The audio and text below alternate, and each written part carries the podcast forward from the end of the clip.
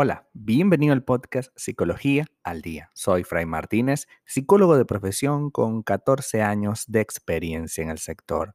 Como pudiste ver en el título de este episodio, hoy vamos a hablar un poco acerca de cómo superar el desprecio de los demás. A lo largo de nuestra vida es muy probable que sintamos desprecio o nos sintamos que eh, hemos sido despreciados más de una vez. Eh, la mayoría de nosotros llegamos a completar esta situación de manera satisfactoria y otros simplemente la idea de que alguien los desprecie les resulta tremendamente difícil de tomar. Podemos sentirnos despreciados por comentarios, por acciones u omisiones. Podemos sentirnos despreciados por faltas de respeto. Pero a la hora de tomar control y hacer algo al respecto, tenemos una enorme incapacidad. Despreciar a alguien significa literalmente desestimar a la otra persona, es decir, ya no hay aprecio por ti. Cuando nos desprecian, nos sentimos terriblemente mal, y es normal incluso, aunque hayamos aprendido a tomar distancia emocional, que cuando ocurre el desprecio, nos sintamos supremamente necesitados de la persona aun cuando la relación es sumamente tóxica, en el momento que esa persona tóxica nos desprecia, nos hace sentir terriblemente mal. Y es por ello donde podemos incluso desarrollar algún tipo de apego frente a esa persona, a pesar de que, repito, la relación puede ser muy tóxica. Como nos sintamos también dependerá del tipo de desprecio que nos dan, ¿no?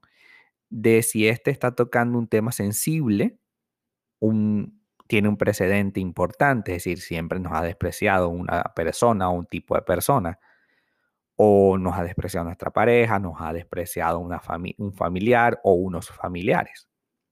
¿Qué podemos hacer entonces cuando nos sentimos despreciados? Lo primero es aplicar el autocontrol emocional.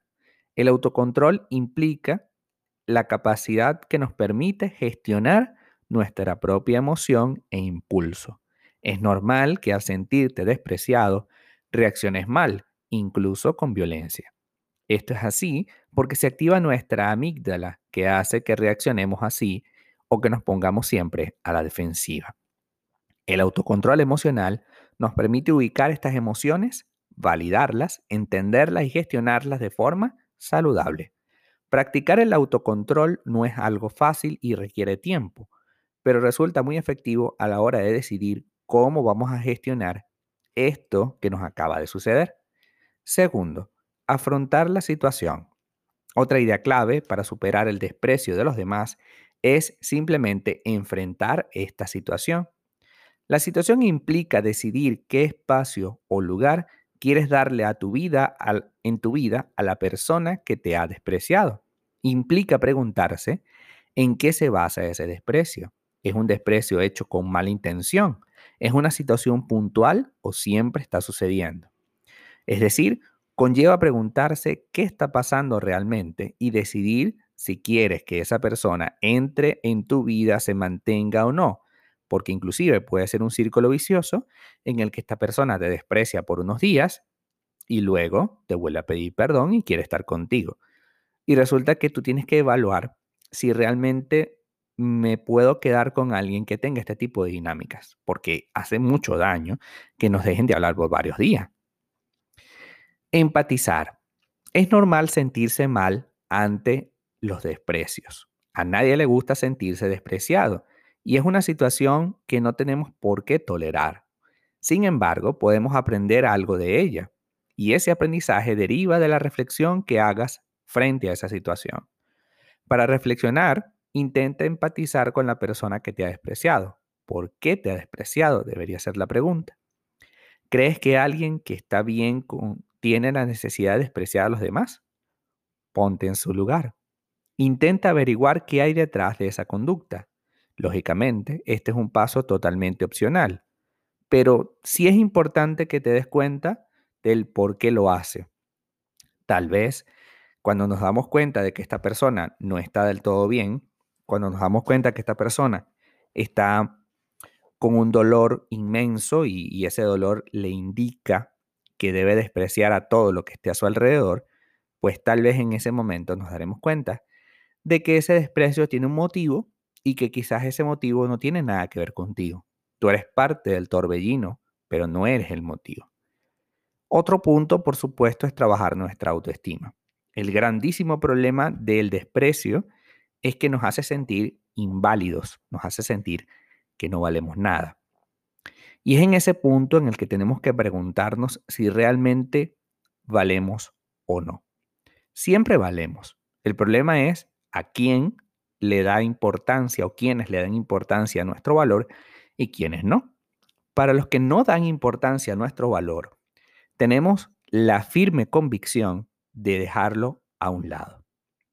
No puedes estar cerca de personas que no te quieren, que no te valoran, que te desprecian, que tienen dinámicas tóxicas contigo. No podemos estar cerca de personas así.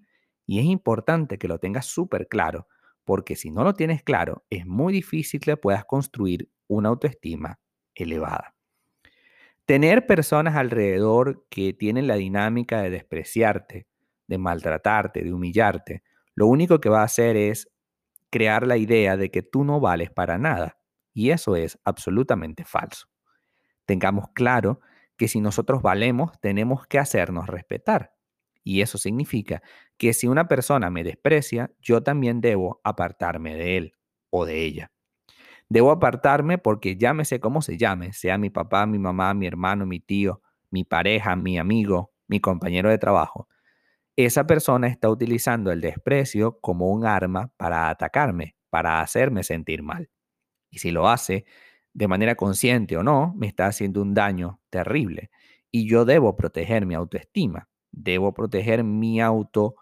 Eh, Saber por qué lo hace no está mal, pero quedarse unido a esa idea y tratar de buscar respuestas como un detective no va a solucionar el problema. Tratar de pensar, bueno, mi familiar me desprecia porque a lo mejor me tiene envidia, porque yo he logrado ciertas cosas que esa persona nunca logró, o porque me, tiene, me desprecia porque soy familiar de y eh, como desprecia a mi familiar, pues también me desprecia a mí. Mi pareja me desprecia porque ha tenido malas, malos rollos con las relaciones y siente que yo soy uno más, uno más de esta situación. Pero el problema es que yo no soy así. Y si esta persona decide despreciarme por estos motivos que no tienen nada que ver conmigo, entonces yo tengo la obligación de terminar este proyecto y apartarme. Tengamos la firme estrategia de evitar toda costa que las personas nos hagan daño, que las personas nos maltraten. Así que si te sientes despreciado, toma control y no dejes que nadie te diga qué hacer. Que nadie te indique algo que te haga sentir incómodo y que te haga sentir mucho dolor. Hasta acá nuestro episodio del día de hoy. Muchísimas gracias por quedarte aquí hasta el final. Si deseas saber más sobre mi contenido, www.fraymartinez.com. Para consultas online, www.fraymartinez.com y también sígueme en mi Instagram, arroba fraymartinez20. Muchísimas gracias y hasta el próximo episodio.